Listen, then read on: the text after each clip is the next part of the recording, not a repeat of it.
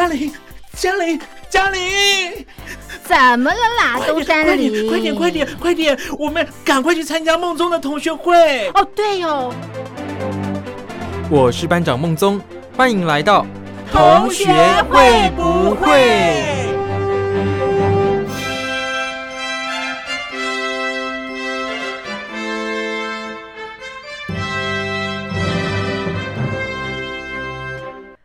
各位小伙伴，我是苏燕。那不晓得大家这个礼拜呀、休完年假之后回来上班，会不会觉得心情很疲倦呢？我觉得呢，多多少少应该有点这样的感觉吧。连我自己呀、也觉得哇，真的好不想回来上班哦。因为休完四天年假啊，然后呢，这四天呢、感觉也没干嘛，好像都在家耍废嘛。哈哈。虽然说啊，中间有外出走走啦，就是有一点小踏青这种感觉，就是偶尔呢也要去亲近一下大自然嘛，对不对？可是啊，其他日子其实我还是呃在家里居多啦，因为廉假的时候出门啊，就很容易人挤人的啦，尤其是这种廉假啊，很多人都会合家出游。因为大部分的人这一天呢，就是也不用上班，然后小朋友也不用上学嘛，又有比较长的空档时间啦，大家可以出去玩之后呢，回来还可以休息一下哦。可能呃，年轻的朋友们啊，年轻的小伙伴们会觉得，诶，干嘛还要休息一下？出去玩不就是在休息了吗？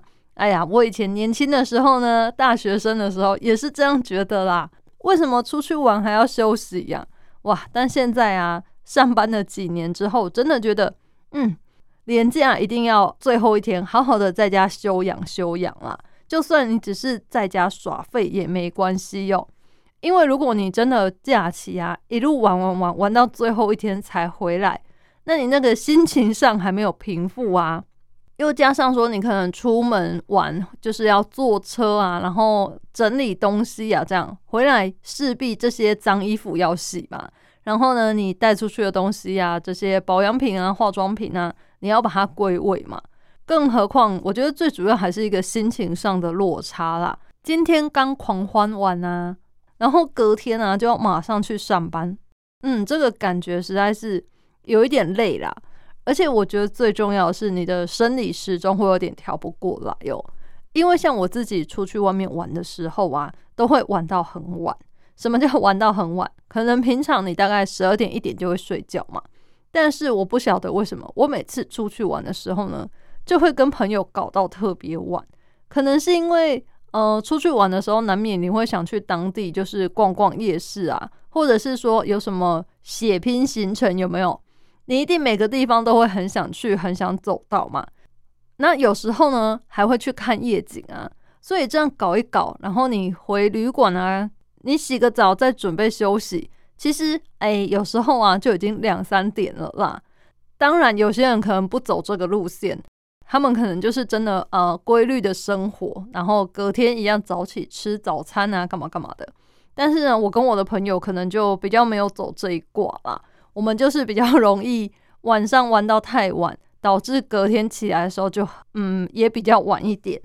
可是啊，在出去玩的时候，大家通常不会感觉那么累，你就是会把身上所有的精力啊榨光，然后反而呢回去上班的时候就觉得，哎、好像怎么都没有像放假的时候那么有活力。这样，已经在上班的小伙伴们应该跟我有同样的感觉吧？我是这样觉得啦。所以说呢，好像需要一些时间，让我们来去调和一下啦。不要说玩完哦，这么兴奋的隔天马上去上班哦，中间一定要安排一天好好的在家休息，这样你的心情啊，跟你的身体才不会同时都很劳累哦。虽然有些人会说，诶，我没去玩啊，每天去上班也是一样觉得劳累啦，但是这个感受是不一样的嘛，对不对？所以呢，希望大家这礼拜萎靡过后啊。下礼拜我们就继续打起精神来上班吧，因为这礼拜毕竟也才上班三天而已啊，是不是呢？其实啊，上班的这三天，我自己觉得有一点点小心虚啦，因为第一天刚回来就是很累的感觉，没有什么觉得哎要打起精神来上班哦，没有。但是啊，到了星期四之后呢，就会觉得哎，好像很快就要放假了，今天已经星期四啦。礼拜五哇，好快哦，又要迎来周末了。当然啦，礼拜五当天呢，更是完全没心情上班了，就一直在等休假而已哦。或许这么说会让有些人觉得，哎，那你岂不是薪水小偷吗？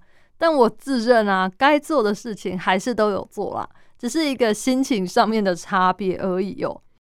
那当然，下礼拜呢，我们就好好打起精神来上班吧。那虽然刚刚说啊，下礼拜好好打起精神来上班嘛，不过呢，苏燕在这边啊，还是要跟大家推广一个活动啊，就是去玩的行程哦。上礼拜呀，四月十一号到四月十七号呢，在台湾的这个桃园有一个龙岗米干节。这个地点呢，就在桃园的中立啦。为什么会有这个活动呢？其实是因为龙岗地区啊，他们是早期就是政府撤退之后，他们来自这些滇缅泰的异域孤军，他们聚集的一个地方哦。那当然啊，就跟我们现在所说的那种眷村美食一样嘛。每个地方啊，它可能相同背景族群的人居住在一起之后啊。他们就会形成自己的一个文化圈，他们会把以前老家的这些文化带过来，所以这边就是会有一些比较特殊的少数民族文化啦。那为了让民众啊对这些文化有更深的认识啊，桃园市政府呢，它便从民国一百年的时候就开始开办这个龙岗米干节，透过这个活动啊，它来展示他们的一些表演艺术啊，或是美食佳肴。让大家能够对他们有更深的认识，这样。那当然啊，听名字就知道龙岗米干节。那最重要的是什么呢？当然是米干喽。米干呢是一种吃的食物啦，它算是云南那边的家常料理，也就是这些人他们的家乡记忆啦。米干呢其实是用米制作成的，那吃起来呢，我觉得是蛮特别的，它跟米粉啊完全是不一样的东西。我觉得呢，有机会啊，到当地你真的一定要试吃看看。虽然说你可能到当地也没什么好选择啦，那个放眼望去啊，街上几乎十家有九家都在卖米干哦。但是每一家的口味呢，可能会有一点点不一样啦。这个呢，就跟大家家乡味一样嘛。像台湾人喜欢吃卤肉饭或是肉燥饭，每个人都会觉得我有心目中最好吃的那一家。那每一家做出来的味道呢？其实呢，你仔细吃也都是有很大的不一样，大概就是这种感觉吧。所以大家呢，到了当地一定要去吃看看，或是你可以先上网搜寻一下大家的评价。有些人可能会跟你说：“哦，这一家的口味怎样啊？”那那一家的口味可能是比较清淡啊，诸如此类的，你就可以去挑选可能会比较符合你口味的店家来去尝试哦。那么它的主要的活动时间啊，其实是在十六号、十七号啦，也就是假日的时候啊。它平常也是有活动啦，但是可能活动呢，就是呃比较没有那么多，没那么丰富，因为平常大家还是都要上班上学嘛。所以六日的时候呢，活动是会比较多的，大家可以在那一天的时候去看看哦。那当然啦，除了这个美食之外啊，它还有一些文化体验区啦。我觉得呢，比较有趣，大家比较有兴趣的，可能就是民族服装的体验啦。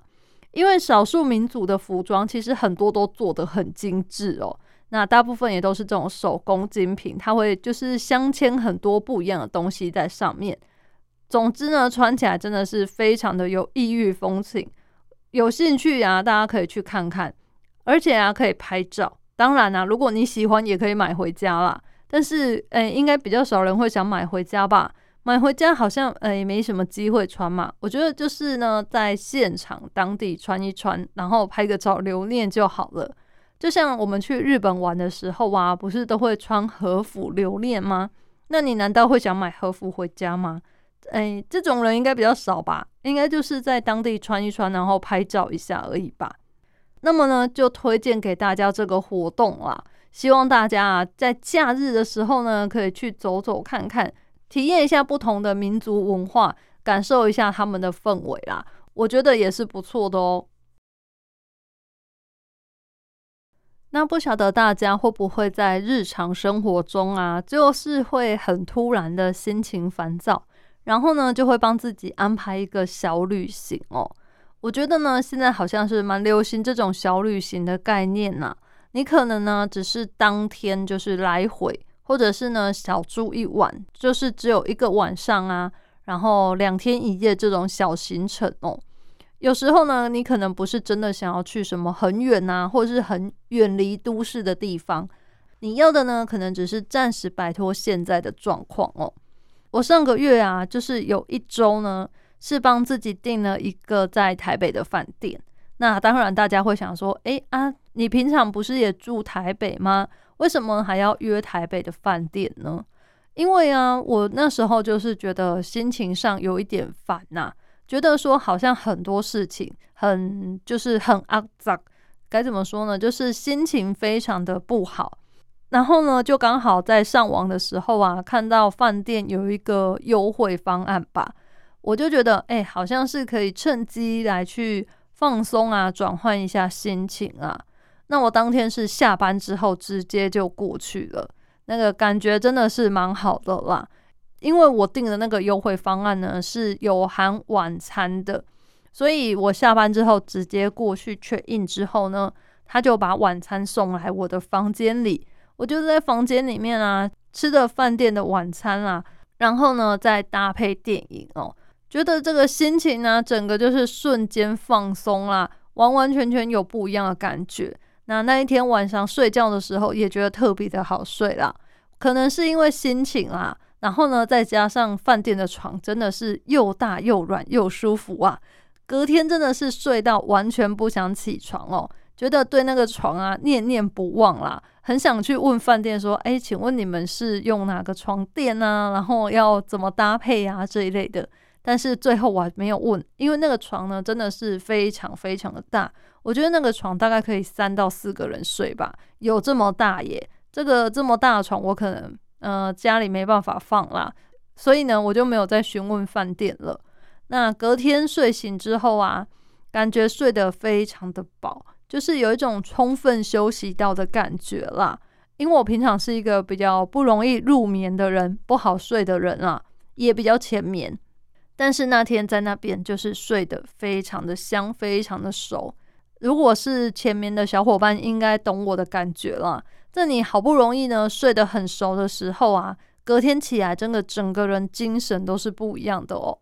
那我隔天起来之后呢，就到饭店附近呢去吃知名早餐啦。哇，整个就是心情上就非常的愉悦了。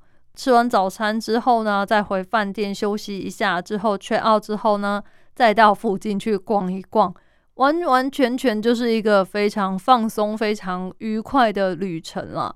这算是送给自己的一个小礼物吧。那那天当然回家之后呢，就觉得嗯，好像事情啊也没有真的那么多那么烦啦。可能有时候呢。我们会把自己一直困在一个很不好的情绪里面，那么就很需要去做一些不一样的事情，来让你的心情有一点转换。其实过了那个瓶颈之后啊，你就会觉得会有一种豁然开朗的感觉了。至少呢，对于我自己来说是这样的啦。提供给各位小伙伴做个参考。如果真的感觉心情啊非常的烦闷不愉快的时候呢？可以啊，就是暂时脱离现在的环境，就是不管你是去外面住一晚啊，或者是去哪里玩一下，我觉得呢，就是暂时让自己脱离平常日常的轨道，去做一点不一样的小突破，或者是小挑战啦，甚至啊是像苏燕这种放松的小旅行，我觉得呢都是相当不错的啦。至少啊，你不会一直让自己困在那个比较低潮啊、比较不好的负面的情绪里面。如果你常常都在这种负面的情绪里面啊，我觉得呢，你很容易做什么都不顺啦。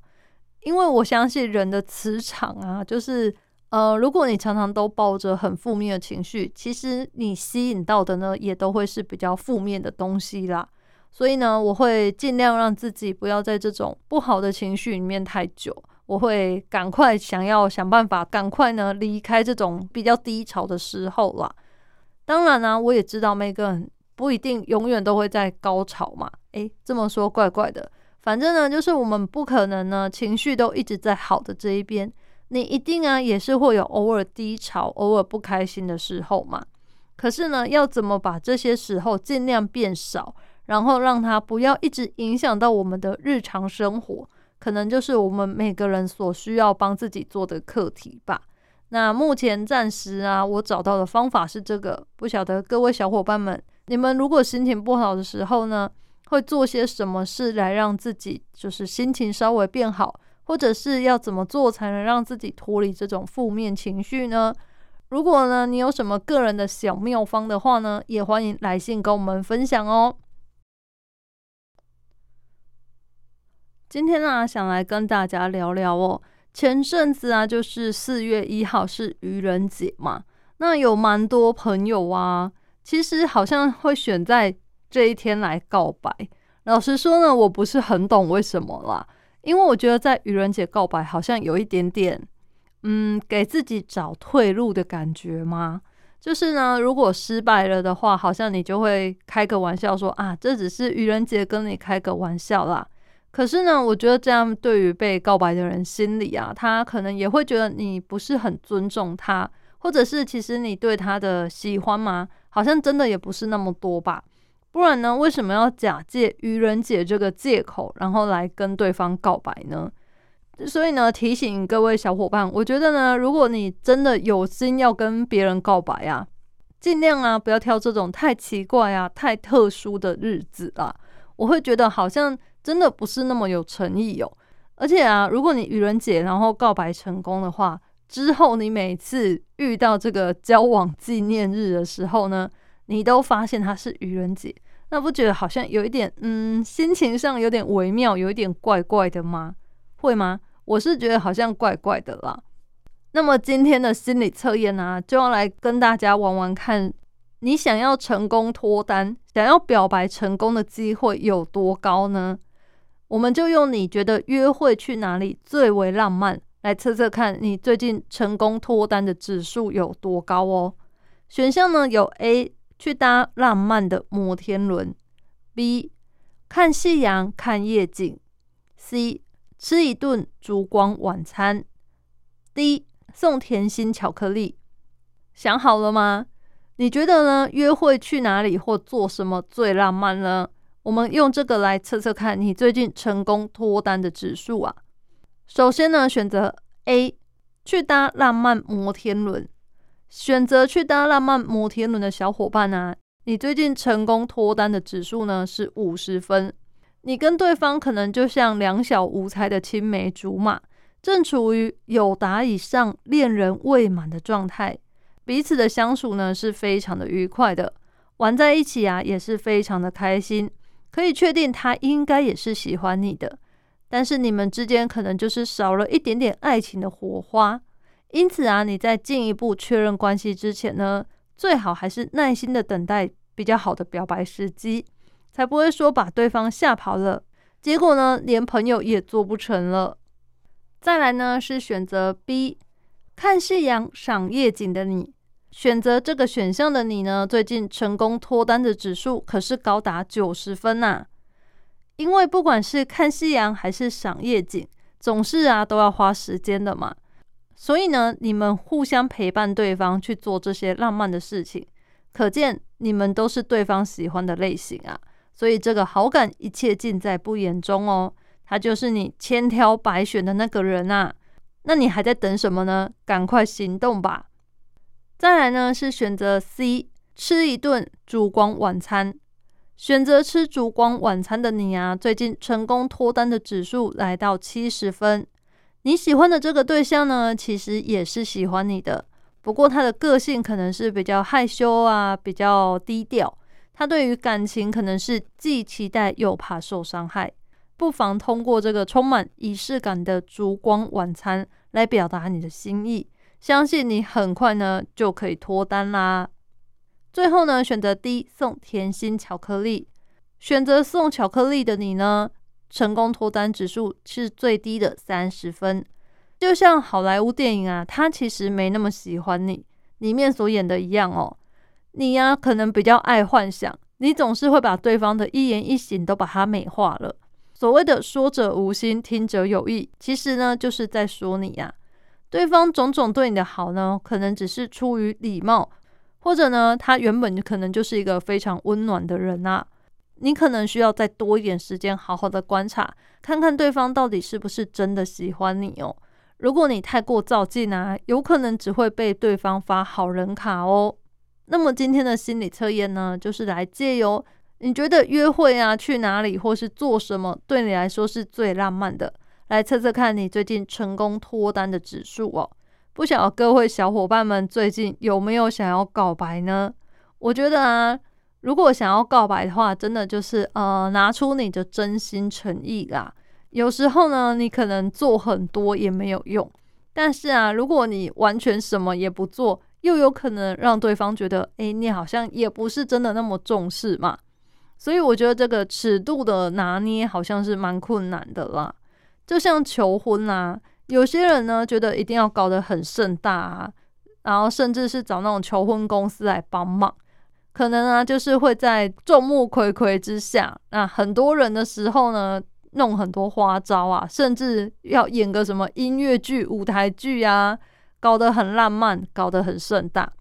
有些人或许就是喜欢这种排场，但是啊，也有一些人呢，他是不喜欢这样子的。他会觉得啊，太多人在看了，好尴尬哦。他可能喜欢在只有你们两个人的时候，你就直接的对他说出这些求婚的话语就好了。所以每个人的个性不一样，所喜欢的东西呢，自然也是不一样。大家啊，在这个求婚啊，或是告白之前呢，一定啊要先好好的回想，看看对方到底是什么样的个性啊，才不会反而呢适得其反，那就不好啦。那如果呢，你对我们节目有什么想法，或者是想要给我们什么建议的话，或者啊你有什么困扰的话，都可以写信来告诉我哦。一般邮件可以写信到台北北门邮政一千七百号信箱。电子信件请寄到 lily 三二九 at ms 四五点 hinet 点 net，l i l i 三二九 at ms 四五点 h i n e t 点 n e t，只要写同学会不会苏验收，我就能收到你们的来信啦。节目的最后啊，还是希望我们各位小伙伴哦，不管做任何事啊，其实都是要拿出你的真心实意啦。有些人呢会把告白当做是一个很简单的事情，他可能觉得只是嘴巴讲讲也没什么大不了嘛，失败的话没关系啊，换下一个就好。但我相信啊，对绝大多数的人而言呢，告白绝对不是一件这么简单的事情哦。毕竟啊，你是要把你的真心跟对方表白嘛，你要说出你心里的感受，然后呢还要冒着被拒绝的风险。有些人啊，可能会担心说，告白失败之后，是不是就不能当朋友了？可能心里面会有一点疙瘩啦，或是觉得不自在。所以说呢，想要告白，真的是要拿出非常非常大的勇气啦。那苏燕也鼓励这些小伙伴啊，呃，有时候呢，我们可能不要想太多啦，不要去想说会不会失败之后就不能当朋友了。相信呢，会有这个状况的不多啦。应该是比较少数的，应该是要想想说你告白的目的是什么。当然，我们跟对方告白呀，都会希望说对方可以因为这样，然后就跟我们在一起嘛，从此之后就是交往，过着美好的生活这样。